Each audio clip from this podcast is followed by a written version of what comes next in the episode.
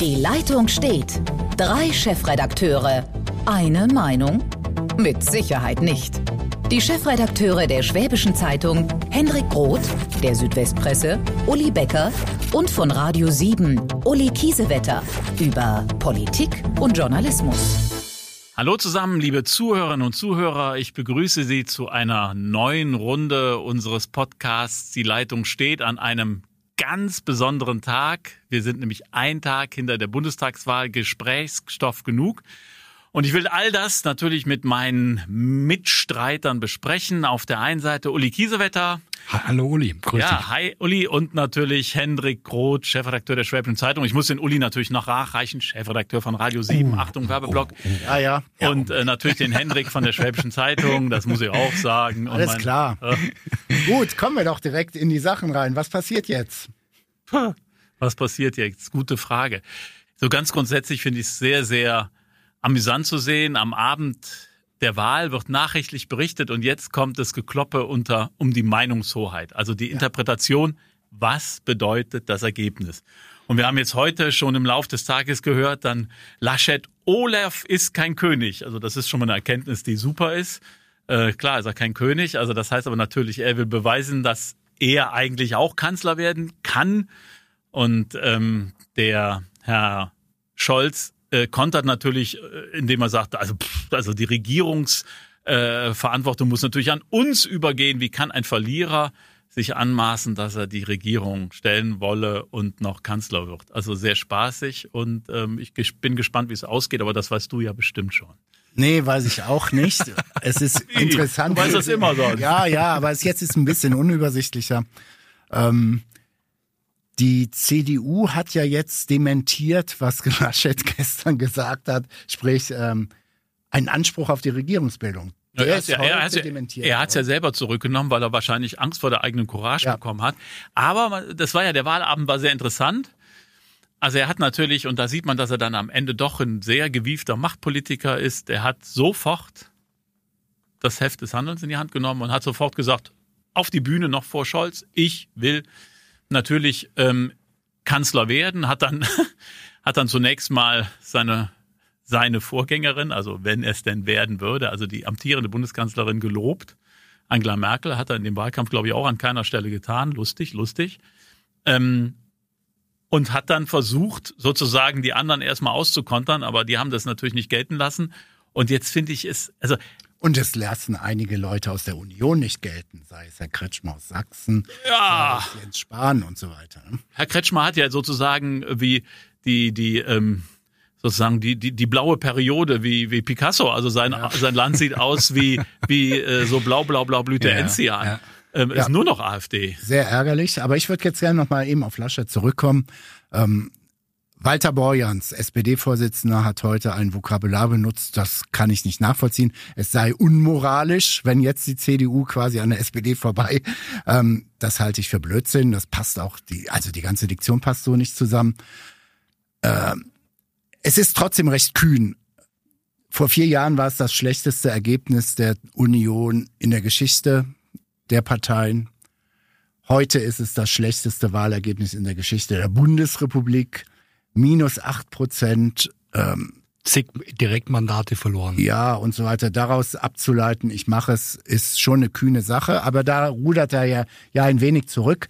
Nichtsdestotrotz, ähm, Jetzt werden erstmal Grüne und FDP sich zusammensetzen. Das finde ich eine spannende Sache, weil da halte ich tatsächlich bei, wenn sie in eine konstruktive Gesprächsatmosphäre kommen, dass da was zu machen ist. Das glaube ich tatsächlich. Und dann wollen wir mal sehen, ob dann Olaf Scholz da mitmacht. Und darf, wenn er es nicht tut, dafür hat jetzt Laschet, so er die nächsten Tage übersteht.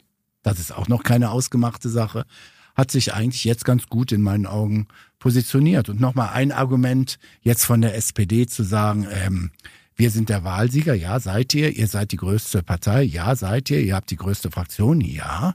Aber der Bundestag ist jetzt das entscheidende Ding. Und wenn ich in der Bundes, wenn ich im Bundestag eine Mehrheit mir zusammen konstruiere an der SPD vorbei, dann ist das nicht unmoralisch, sondern einfach demokratische Willensbildung.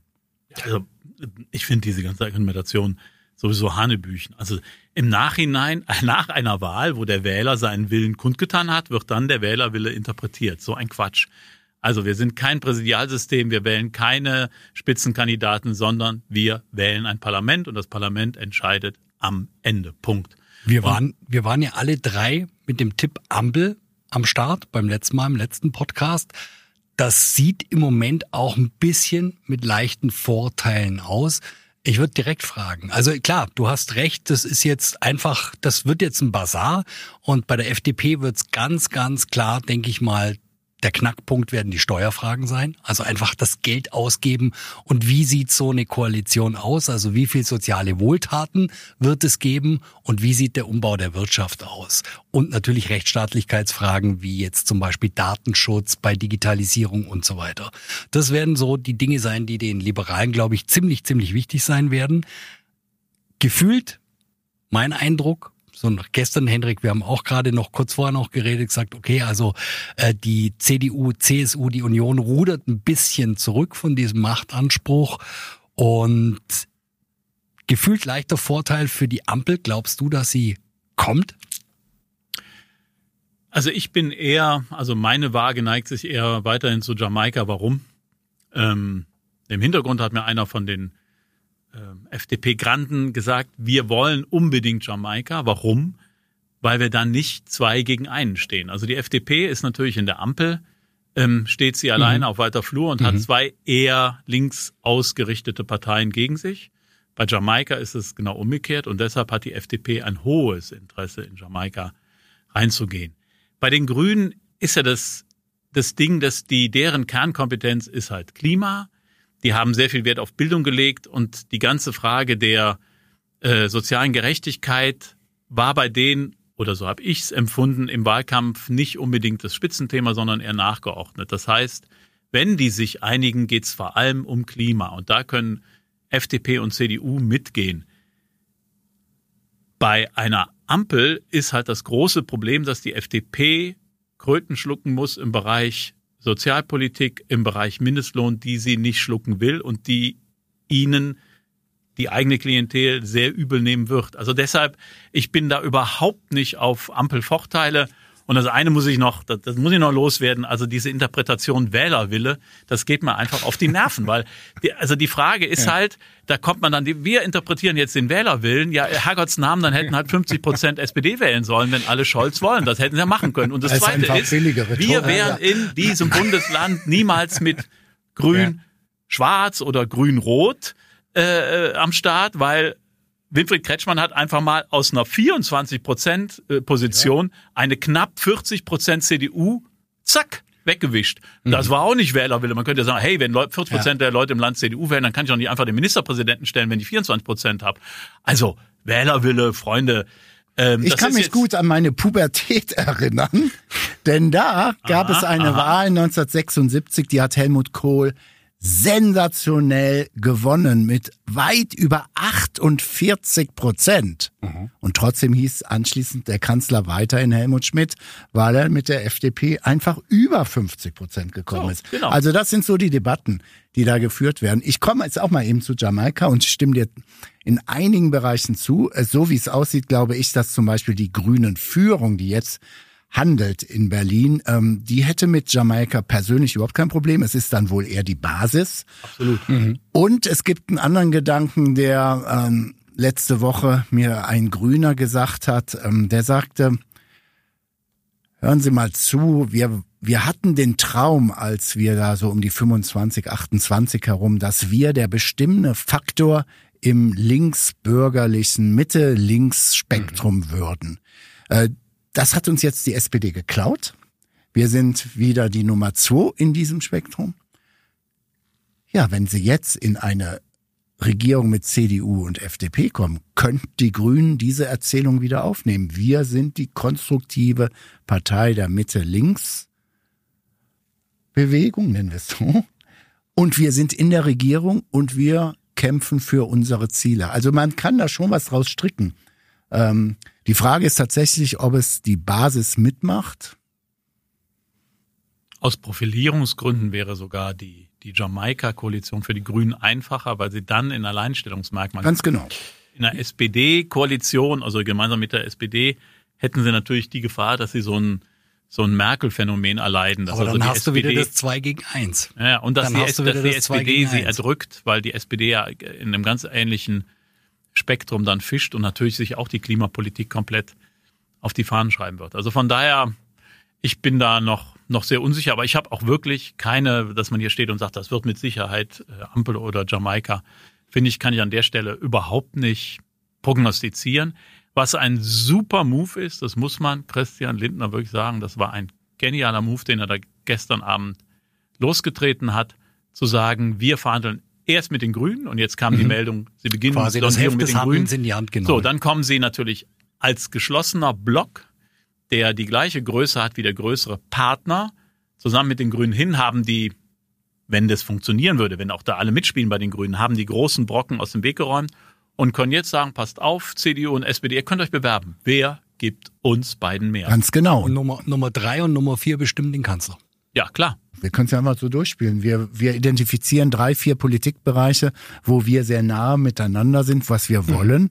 Und dann äh, sehen wir zu, dass wir es da umsetzen, auch personell. Wir können ja auch ein bisschen Ministerien anders herumstricken und so weiter und so fort, so dass FDP und Grüne sagen, wir haben auf Augenhöhe miteinander das und dieses vereinbart. Und jetzt komm mal, Olaf und Arnim. Ja, ich finde, dass die Nummer drei oder die Nummer vier den Kanzler bestimmen, ja, so what? Also ich meine, ja. die kleine FDP hat schon mal ähm, Helmut Schmidt stehen lassen und sich Helmut ja. Kohl, äh, äh, Entschuldigung, äh, ähm, doch, Helmut Kohl. Äh, Helmut Kohl zugewandt. Ähm, damals hatte, glaube ich, sieben oder acht Prozent, wenn ich mich so recht erinnere. Also 8,4, ich erinnere mich. ja, ja, ja. Also das heißt, hey. die kleinste, die kleinste Partei damals in einem, in einem Dreiparteiensystem hat dann entschieden, ja. wer, wer Kanzler ist. Ja, so gehen ist das mal, halt in der Demokratie. Gehen wir mal ganz kurz weg. Also ob Jamaika oder Ampel, äh, bleibt dabei bei, bei Ampel Vorteile, komme ich nachher aber gleich nochmal zu. Also jetzt gehen wir mal davon aus, wir sind uns relativ einig. Große Koalition wird es keine mehr geben. Never ever. Never ever? Was sagst du, Hendrik? Sag niemals nie. äh, ich bin genau zwischen euch beiden, um es einfach auszudrücken. Das ist eine blöde Position, aber ich bin genau dazwischen. Ähm, die Frage, die ich mir stelle, ist, ein Dreierbündnis ist immer schwieriger zum Regieren. Das ist jetzt eine Binsenweisheit. Aber auf der anderen Seite, vielleicht kommen wir endlich mal wieder dahin, dass wir mehr über mehrheitsfähige Ideen, über Konkurrenz von Ideen reden und Konkurrenz von Lösungen, steckt da auch nicht vielleicht für die etwas festgefahrene Bundespolitik und Bundesregierung eine Chance drin?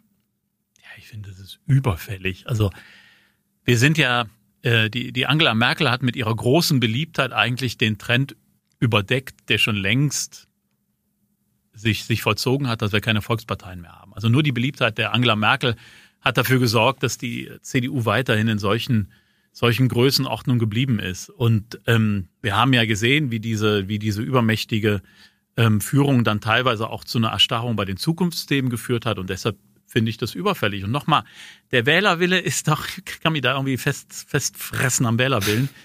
wenn, wenn die Wähler sozusagen so, wie soll man das sagen, so divers entscheiden, dann hat man halt die Pflicht als Politik zu sagen, okay, wir müssen uns zusammentun mhm. und so diese verschiedenen Strömungen, also mehr Klima, aber bei der FDP auch eine Ausrichtung auf, auf Wirtschaftspolitik, äh, ähm, meinetwegen bei der CDU trotzdem einen ganz starken Fokus auf europäische Einigung. Also das heißt, da muss ich da zusammenbringen. Das ist mein Job. Und wenn man da jetzt weinen steht und sagt, das ist so ein furchtbares Ergebnis, wir kriegen, ja, dann, wir können nicht so lange wählen, bis wir ein neues Volk haben, sondern wir müssen uns zusammenraufen. Das ist der Auftrag, den der Wähler erteilt hat. Und dann sollen die mal gefälligst ihren Job machen. Und zwar pronto. Aber das haben sie doch auch alle angekündigt. ja, wir werden sehen, wie lange ja, sich das hinzieht. Ne? Also das also, müssen wir mal gucken. Ja, aber hatten wir es beim letzten Mal schon davon, von, von den Konstellationen und ich glaube, das ist nicht das Schlechteste. Ich glaube, dass, dass die Bewegung da reinkommt und dass endlich mal wieder die Ideen, nicht das Schachern, nicht das Personal. Klar wird das jetzt ein Bazar werden. Der, der Hendrik hat es, glaube ich, beim letzten Mal gesagt, wenn Lindner da mitregiert, dann will er Finanzminister werden. Ja? Und das wird der Preis sein, den ihm vermutlich egal ob es jetzt Armin Laschet oder X, wir wissen es ja noch nicht, oder Olaf Scholz ist. Das wird, glaube ich, äh, alles noch auf dem Bazar verhandelt vorher. Aber dann in der Regierung einfach sich endlich mal wieder den Sachfragen zuzuwenden und einfach auch nochmal aus unterschiedlichen Perspektiven. Ich habe den Henrik gerade gefragt, ich weiß es nicht mehr, ich muss es nachrecherchieren, können auch gerne die Zuhörer dann machen. Es gibt wohl eine Kneipe in Berlin, die heißt Sterntaler oder äh, irgendwie so in diese Richtung. Da sitzen immer die Grünen und die Liberalen zusammen und unterhalten sich da in so einem losen Kreis. Henrik hat das auch schon angedeutet, so wie früher Schwarz-Grün bei der Pizza Connection. Und die können da gar nicht so schlecht miteinander. Und das ist doch auch vernünftig, dass wir da einfach ein bisschen mehr reinbekommen und gestern war wirklich, ähm, ihr habt das beide auch so äh, kommentiert, ein absolutes Patt. Also da war ja nichts wirklich rauszulesen. Frage noch an dich, Uli, vom Henrik Weisis, der wird's gleich sagen. Hätte Olaf Scholz, hätte rette tete if my aunt, Punkt, Punkt, Punkt. Ähm, hätte Olaf Scholz sagen sollen, ich schließe Rot, Grün, Rot kategorisch aus. Hätte er dann noch drei, vier Prozentpunkte mehr gezogen, die jetzt panisch noch irgendwie Union gewählt haben? Ich hätte das an seiner Stelle getan. Er hat es ja, er hat es ja durch die Blume versucht, auch bei der letzten Abschlussrunde, durch die inhaltlichen Forderungen, die er da gestellt hat, zu tun. Aber er hat natürlich auch, und das muss man bei der SPD sehen, Manschetten vor der, vor der, vom linken Teil seiner, seiner Partei und hat das deshalb nicht getan. Und ich glaube, die Aufholjagd, die ähm, dann ähm, Armin Laschet gestartet hat von dieser ganz unglückseligen 20 Prozent Position, die er da in den Umfragen hatte, die hat er diesem alten Schreckgespenst zu verdanken, ähm, das schon seit Konrad Adenauer funktioniert. Achtung, die Republik wird rot und wir müssen alle sterben, was natürlich Unsinn ist. Aber ich persönlich, meine Meinung auch, ich bin auch sehr froh, dass Rot-Rot-Grün nicht möglich ist. Das will ich nicht, aber meine persönliche Meinung. Und ähm, damit hat er natürlich es Armin Laschet ermöglicht, die letzten drei, vier Prozent, die er nochmal gut gemacht hat, zu bekommen. Von daher ähm, hätte es ihm gut getan, aber innerparteilich hätte es ihm halt nicht gut getan. Mhm. Denn Saskia mhm. Esken hat ja genau. schon von Rot-Rot-Grün geträumt. Mhm. Und ich meine auch nochmal, diese, dieses Ding, jetzt kommt der große Aufbruch. Ich finde, Grüne und FDP stehen jetzt in der Pflicht, für diesen Aufbruch zu sorgen. Mhm. Übrigens auch eine der interessantesten Wahlgrafiken, wenn man mal anguckt, wie die Verteilung der Wählerstimmen in der Altersverteilung ist. Wir haben 22 Prozent der unter 30-Jährigen haben FDP gewählt und 23 Prozent die Grünen. Mhm. Und da sind die, die Großpartei, also die ehemaligen Volksparteien bei 8 Prozent und dann setzt sich das sozusagen umgekehrt fort. Im Alter ist dann, äh, sind SPD und CDU bei fast bei 30 Prozent und, Generation und, und FDP dann. Also die haben die Pflicht, weil sie haben ganz junge Wähler hinter sich, da was, ähm, zu, tun, was ja. zu erneuern. Was ich nur sehe, ist also auch sowohl bei, CD, bei der CDU als auch bei der SPD, das sind ja genau die alten Töpfe, die jetzt da mhm. vor sich hinköcheln. Also wir haben dann da den Herrn Heil und wir haben natürlich immer noch den Herrn Scholz und die tun immer so, als seien sie vorher nicht in der Regierung gewesen. Also zwölf Jahre, ja. zwölf Jahre unter Merkel. Ja, lustig. Aber ich will mal Einspruch, wirklich ja, Einspruch ja. gegen die Grundmelodie der letzten fünf Minuten und vielleicht wird's dann noch mal lustig. Ähm, ich fand jetzt äh, die Bilanz dieser großen Koalition nicht so verheerend. Und ich fand auch einen Grundtenor in diesem Wahlkampf, hauptsächlich von der Opposition, dass wir hier quasi äh, kurz davor sind, äh, nicht ein Drittwelt, sondern Viertweltland zu sein, dass die Ungerechtigkeit zum Himmel stinkt und so weiter. Ähm, nehme ich so nicht wahr. Ich halte diese Regierung, nehmen wir jetzt mal Afghanistan raus, im Großen und Ganzen hat diese Regierung funktioniert. Auch wenn, man, wenn wir als Journalisten regelmäßig kritisiert haben, alles Mögliche kritisiert haben. Aber ich behaupte jetzt mal die steile These im Zuge dieser Corona-Pandemie, dass Millionen, Hunderte von Millionen Menschen ihr Land gerne mit der Bundesrepublik Deutschland eingetauscht hätten. Und dementsprechend sage ich jetzt mal, gut Leute, okay, logisch, dass nach 16 Jahren Kanzlerschaft einer Person mhm. mal was Neues her muss. Alles geschenkt. Und ich bin auch bei dir, dass ähm, es jetzt an den Grünen und der FDP liegt, da mal mhm. Schwung reinzubringen. Aber die Grundbilanz der Schwarzen wie der Roten kann sich eigentlich sehen lassen. Und das meine ich im internationalen Vergleich, dass wir dann im Nationalen mit unserer Bauchnabeloptik, äh, dass wir sagen, ja, hier kann es besser werden, da kann es besser werden. Ja, logisch. Aber nochmal, im Vergleich, sorry, ich denke, wir stehen deutlich besser da als heute Frankreich. Reden wir gar nicht von den Brexit-Briten mhm. und so weiter. Sind also, die Regale leer. Also gucken wir einfach mal und gucken wir mal ein bisschen entspannter in die Zukunft. Ich glaube, da sind je konstruktiver und je, ja, ja, also da bin ich, da muss ich ja mal, also mal Dampfschiffe fahren auch immer noch übers Meer und man fühlt sich ganz wohl, aber trotzdem fahren die tierisch ja. langsam. Mal ja, schön ja, Quatsch. Also die, natürlich, dieses Land funktioniert, es funktioniert alles also okay, in Berlin ist es, man, man vergisst die Wahlzettel zu drucken. Man bekommt auch nicht es hin, mal eine elektronische Wahl zu machen oder die digitale Wahl. Also diese Koalition, ich, also ich stimme dir zu, also diese, diese, diese, diese Ungerechtigkeit, also wir verteilen einfach eine Menge Geld, wir geben super viel aus für Gesundheit, super viel aus für äh, Soziales, kippen das so über das Land und es ist relative Ruhe. Aber wir haben nichts unternommen, nichts unternommen, um die Rente zu reformieren, mhm. die ab 2030 platzen wird. Ja, aber das hast du eben schon gebracht, warum wir es nicht tun. Du hast ja eben die Alterskohorte gebracht. Ich das, behaupte, das, wir sind dadurch, dass die 60-Jährigen plus plus die 50-Jährigen plus haben ja, die Mehrheit der der Wähler. Und ja, damit, ja, es ist, ja, ist dramatisch. Die, ja, das ist die. Ich will ja nur sagen, das ist, das ist die so, Ursache. so ja, schlecht war diese schwarz-rote Regierung nicht. Das sage ich von ja Politik, nur. dass sie in die Zukunft denkt, ja. dieses Land Zukunft Ja, ich bin ja da. Wir haben bei der Digitalisierung, ich meine, äh, wir sehen in Ulm, dass eine Kommune Glasfaser verlegt, weil dieser Bund und diese Länder nicht in der Lage sind, schneller zu werden. Wir haben keine Windräder für die Energiewende, weil die Genehmigungsverfahren so lange dauern. Dieses Land ist, wir sind so, wir fahren in so einem alten Diesel-Mercedes, ja, es läuft, alle tut, aber am Ende kommen rechts und links und übrigens die Franzosen viel jünger, viel weiter in der Digitalisierung.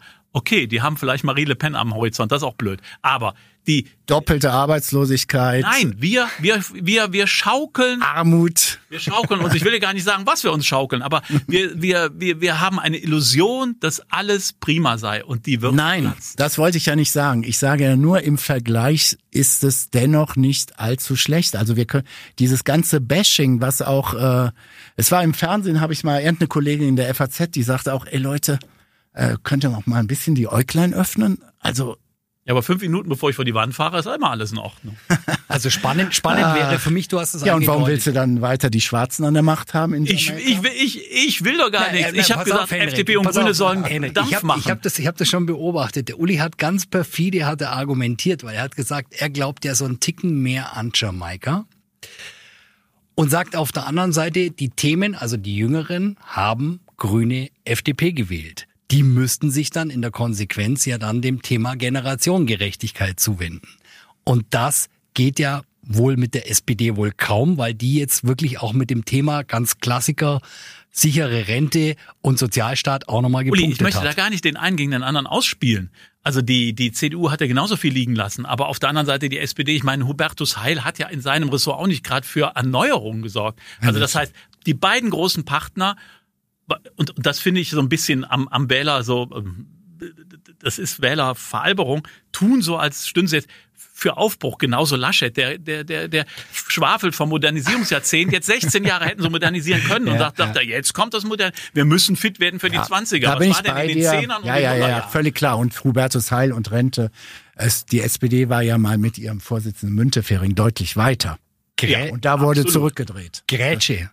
Aua. Glaubt ihr, glaubt ihr, dass Armin Laschet wirklich nochmal jetzt in eine Jamaika-Koalition reingeht? Ist er nicht schon so beschädigt durch diesen Wahlkampf, durch die internen Kämpfe in der Union, dass der eigentlich gar nicht mehr Kanzler werden kann? Hm. Schwierige Frage. wer, wer soll denn seine Position einnehmen? Das ist das Problem. Also es gibt ja in der Partei im Grunde nur Richtig. Markus Söder, der sie einnehmen könnte, der es aber nicht tun wird. Und dann ist unbeschadet in dem Haufen höchstens Brinkhaus. Und, ja. und da gibt es ja, das kann man auch mal so sagen, seit zwei, drei Stündchen gibt es ja schon hinter den Kulissen richtig Krach. Wer ist Fraktionschef? Weil Laschet wollte, ähm, dass Brinkhaus es zwar noch über noch mal machen kann, aber nur für Kommissar mhm. für zwölf Monate. Alles ein bisschen seltsam, damit er sich ein paar Türchen offen. Mhm. Da hat Brinkhaus gesagt, nein. Also wir kriegen da die nächsten ein, zwei Tage auch noch mal Spaß rein. Mhm. Also in den, in der Berliner CDU, also nein, nicht die Berliner CDU, sondern in, in Berlin innerhalb der, der Bundes-CDU sind natürlich die Messer auf mhm. gegen Laschet. Und da haben ein paar Leute würden gerne, dass sich da was ändert. Und was wir so gehört haben, war da auch schon der Putsch verabredet, aber dieses Ergebnis ist nicht putschfähig. Jetzt weiß man wieder nicht, was kommt raus. Und die Frage ist halt, was würde die CDU gewinnen, wenn sie den Laschet jetzt entfernen. Man muss ja vom Ende her denken, genau. was, was mhm. wäre der Effekt? Und Gibt der Effekt wäre noch eine größere Verunsicherung. Ja, ja. Also da glaube ich nicht dran. Da wird, glaube ich, ähm, da müssen wir erstmal abwarten, was das Ergebnis sein wird.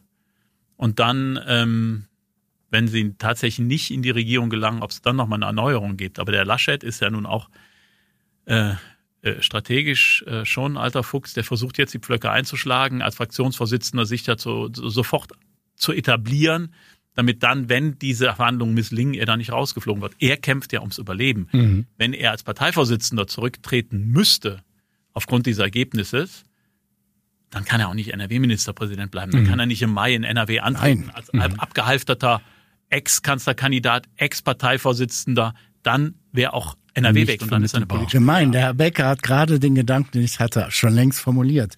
Ja, normal. Ja genau, genau. Nach der Wahl ist vor der Wahl. Und das ist das Problem der CDU jetzt. Wenn sie jetzt große strategische Fehler machen, beziehungsweise es läuft im Moment nicht besonders gut für die CDU, dann verlieren sie auch im Mai in NRW. Und das Aha. gibt es in der ganzen Geschichte Deutschlands sehr selten, dass die Bundeshauptstadt und die Landeshauptstadt des bevölkerungsreichsten mhm. Bundeslandes ähm, auf einmal in nicht so in der CDU-Hand ist. Das wird spannend. Und ich glaube, wenn die CDU nicht jetzt irgendwie, sie steht eigentlich für, für mich vor taktisch-strategischen, gordischen Knoten. Ich wüsste jetzt nicht, wie die Rettung aussieht. Und dementsprechend ist eigentlich an der Wand schon gemalt, Leute, im Mai wird in Düsseldorf am Rhein wieder ein Sozi auf dem Ministerpräsidentensessel sitzen. Das war ja und dann wird's richtig, dann ja. wird's richtig heftig. Das war ja eine der der ja? Wahlkommentare war ja NRW ist wieder rot. Hm? Was war also so? der, übrigens sehr, also ja, ich finde einen Blick auf diese ähm, äh, Direktkandidatskarte, ähm, das, das lohnt sich ja. NRW ist zum Teil wieder rot geworden, hat aber immer noch seine seine ja. seine schwarzen Flecke. Und ja, wenn ihr habt ihr es euch mal angeguckt, und ja. dann unten der Süden schwarz bis auf die, also auf diese, diese sozusagen wie Leuchttürme aus dem Schwarzen Meer. Das sind halt immer die Städte, Freiburg, Karlsruhe, ja. äh, äh, Heidelberg. Und dann hast du Lega Ost, ja, also wirklich mhm. Thüringen und Sachsen und, und plötzlich oben im, im Norden ist die SPD wieder erstrahlt mhm, genau. in Rot. Also eine irre Karte. Lohnt sich da mal genau hinzugucken und zu überlegen, was da eigentlich im Moment passiert. Also es gibt so eine genau. Zweiteilung in Deutschland. Und da wir ja auch einen Podcast hier in Ulm machen, im Südwesten, kann man mal richtig schön wieder schauen, was passiert hier eigentlich in Baden-Württemberg. Und der Unterschied zur Landtagswahl ist ja dann doch auch enorm. Trotz mhm. hoher Verluste, auch wieder von der CDU. Äh, die CDU normalerweise muss ja in Baden-Württemberg, ist ja ihr eigener Anspruch, drei, vier Prozent über dem Bundesdurchschnitt mhm. sein. Sie sind es, glaube ich, 0,5 oder so. Mhm. Aber sie haben ihre Direktkandidaten eigentlich durchgekriegt. Ja, das hat mich erstaunt. Ja. Also ich hatte wirklich gedacht, Ravensburg. das würde ähm, doch vom, vom, vom Farbspektrum A, also Andreas Stoch sagte das nochmal uns gegenüber. Er glaubt, dass sie da wirklich Chancen haben, einige Wahlkreise zu gewinnen. Die SPD hat null. Null.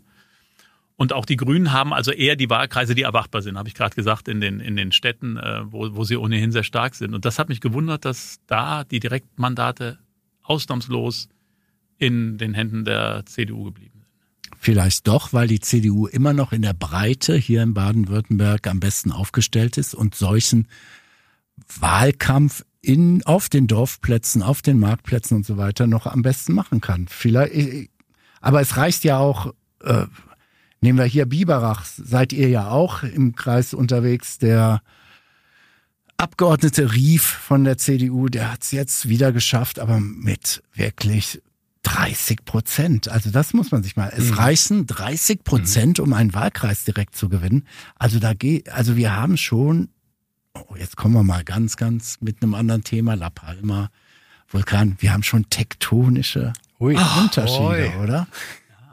Die rote Lava schiebt, oh.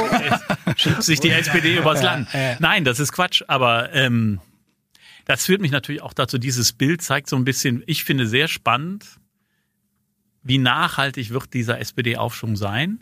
Ja, mhm. Wir haben ja nun alle als Journalisten uns die Finger wund geschrieben, die große alte Volkspartei ist keine Volkspartei mehr. Wir sehen ähm, sie bei 12 bis 15 Prozent. Jetzt hat Frau Schwesig oben im Norden ja. natürlich ein Sensationsergebnis eingefahren und auch Scholz hat 38, eigentlich 5, das Scholz-Ergebnis ist ja. eine Sensation und das muss man, das muss man ihm auch mhm. wirklich an die Brust helfen und sagen, das war sensationell, sensationelles äh, zugeschnitten auf ihn mit mit einer sensationellen Kampagne.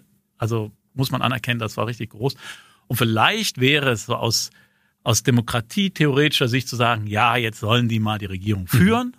Und entweder machen sie es herausragend und, und sie können gegen den Trend von noch vor wenigen Monaten sich wieder aus diesem Tief ganz herausarbeiten. Oder sie sind nach vier Jahren entzaubert und, und mhm. ähm, aber, aber wir haben wieder Bewegung drin und, und können gucken, gibt es andere Ideen, gibt es neue Ideen, auch vielleicht dann von der SPD. Vielleicht wäre das nicht das Schlechteste und ähm, wenn man, wenn man ehrlich ist, also wenn man ganz, wenn man ganz ehrlich ist. Ja, also mein Vater hat mir immer gesagt, wenn irgendeiner sagt, jetzt mal ganz ehrlich, dann wird gelogen, dass sich nee. Balken biegen. Nee, das ist ja der Rheinländer lügt ja nicht. Das, der interpretiert. Der, der, der interpretiert. Der, interpretiert. Deshalb hat der Laschet ja auch, der, ich glaube, ich glaube ja, also das nur, ich, ich glaube ja, also da bin ich besser, also mit dem rheinischen Akzent kann man in Deutschland nicht Kanzler werden. Konrad Adenauer war eine Ausnahme, Konrad Adenauer nach dem Krieg, aber alle anderen, die, die das schwere Rheinische, den Singsang haben, sind so, die sind so unseriös und hören sich nach Karneval an, dass das nicht steht. So, das glaube ich ganz bestimmt. Ähm, aber jetzt habe ich den Faden verloren. Mach du mal weiter. Es ist aber ein bisschen so, wie ich finde eigentlich, wir haben, München kommt. Ne? Ja, mag sein. Ja, ja. Hassen wir, wie auch immer. Ich glaube, wir haben genügend. Ich, ich würde einfach mal sagen, Leute, lasst uns mal die nächsten zwei, drei Wochen ins Land gehen. Dann können wir auch noch mal schön über einen Baden-Württemberg-Podcast reden. Denn meines Wissens, vielleicht habe, vertue ich mich jetzt, aber es gibt einen CDU-Parteitag am 13. November oder sowas. Hier auf Landesebene. Will Erwischt sagen, auch hier ist Druck im Kessel. Mhm. Ganz erheblich. Aber wo du gerade beim Land bist, also Manuela Schwesig war jetzt nun wirklich eine Persönlichkeitswahl und wirklich ein ja. super, super Ergebnis. Jetzt ist das ja gar nicht hoch genug anzurechnen, weil wer Mecklenburg-Vorpommern ein bisschen kennt, weiß, da gibt's auch äh, viele rechtsradikale Umtriebe und breites Land. Und äh, ja, es ist bisschen schwierig. Thüringen, puh. Ja, Puh. beschämend. Aber ich komme nochmal jetzt zu Bavü. Ja, wir haben Problem, äh, was du eben Lega Nord als dieses rechtspopulistische Ost. in äh, Lega Ost, Lega Nord, Italien zu mhm. Lega Ost. Ähm, ja, mit auch richtig harten faschistischen Flügel und so weiter. Sowas will niemand haben, außer den Jungs selber. Ähm, ich will, können wir demnächst mal drüber reden. Aber ich glaube, der guckt euch mal das Wahlergebnis genau an. Deshalb wäre ich jetzt als CDU-Mann hier im Südwesten gar nicht mal so schlecht gelaunt, trotz dieser Minusnummer. Denn es zeigt, ohne Kretschmann habe ich als CDU sofort wieder mhm.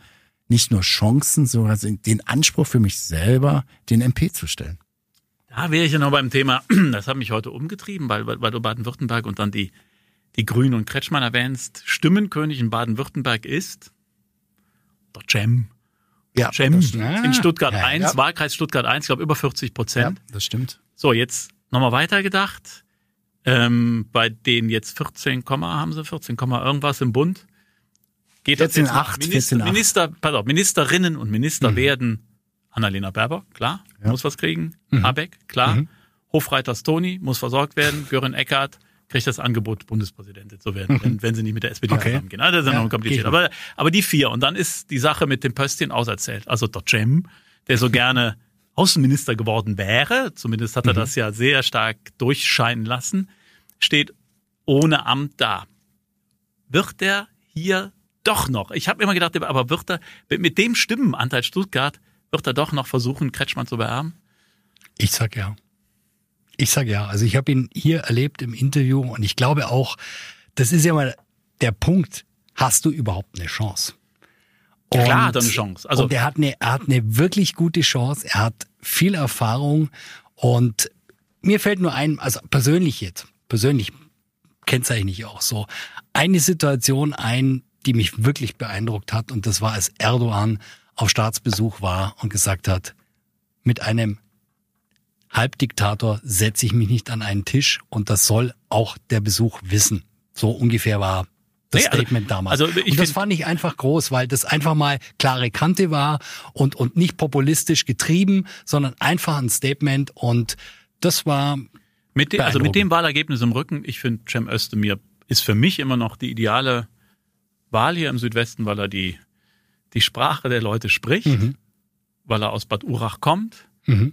Weil die Zeit auch reif ist, glaube ich, für jemanden mit Migrationshintergrund. Und ähm, ich, ich, ich fände das nicht so verkehrt. Aber das, wir, wir schweifen da ein bisschen ab.